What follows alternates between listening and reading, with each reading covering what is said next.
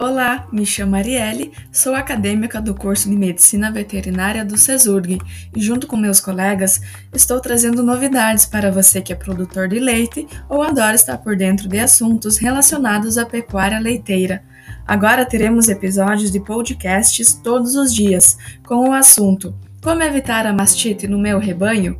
Com dicas fundamentais e fáceis para você implementar na sua propriedade. Não perde, hein? Nos encontramos no mesmo horário aqui todos os dias pela rádio comunitária do município de Coqueiros do Sul. Até lá!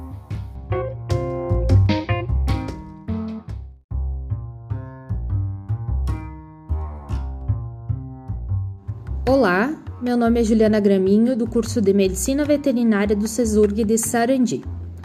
Eu vou falar sobre a mastite ambiental. Então, a mastite ambiental é uma inflamação da glândula mamária. Ela determina várias percas econômicas decorrentes da redução na produção de leite, de gastos com medicamentos e assistência veterinária. Logo após o tratamento, deve ser feito o descarte deste leite. A principal transmissão da mastite ambiental ela se faz durante o ambiente, né? Uh, no interior da glândula mamária, ocorrendo principalmente entre as ordenhas.